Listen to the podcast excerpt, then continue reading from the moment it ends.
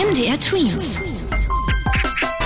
Dein 90 Sekunden Corona-Update. Russland legt bei der Corona-Impfstofffrage vor, denn dort wurde jetzt der weltweit erste Corona-Impfstoff zugelassen. Die russischen Politiker selbst sind sehr stolz darauf. Viele Forscher aus der ganzen Welt sind aber skeptisch, denn normalerweise dauert es viel länger, einen Impfstoff zu erforschen, zu testen, ob er auch funktioniert und letztendlich zuzulassen. Ein Impfstoff ist laut den Experten nötig, um Corona dauerhaft und erfolgreich zu bekämpfen. Hotels und Gaststätten leiden mit am meisten unter den Corona-Maßnahmen. Über die Hälfte der Besitzer solcher Unternehmen kämpfen darum, nicht schließen zu müssen.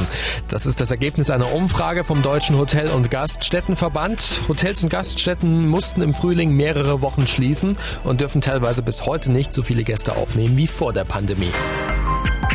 Insgesamt haben sich jetzt weltweit seit Beginn der Pandemie über 20 Millionen Menschen nachweislich mit dem Coronavirus angesteckt. Das hat die John Hopkins Universität in den USA berechnet. Am stärksten betroffen sind die USA mit über 5 Millionen Fällen und Brasilien mit über 3 Millionen Fällen.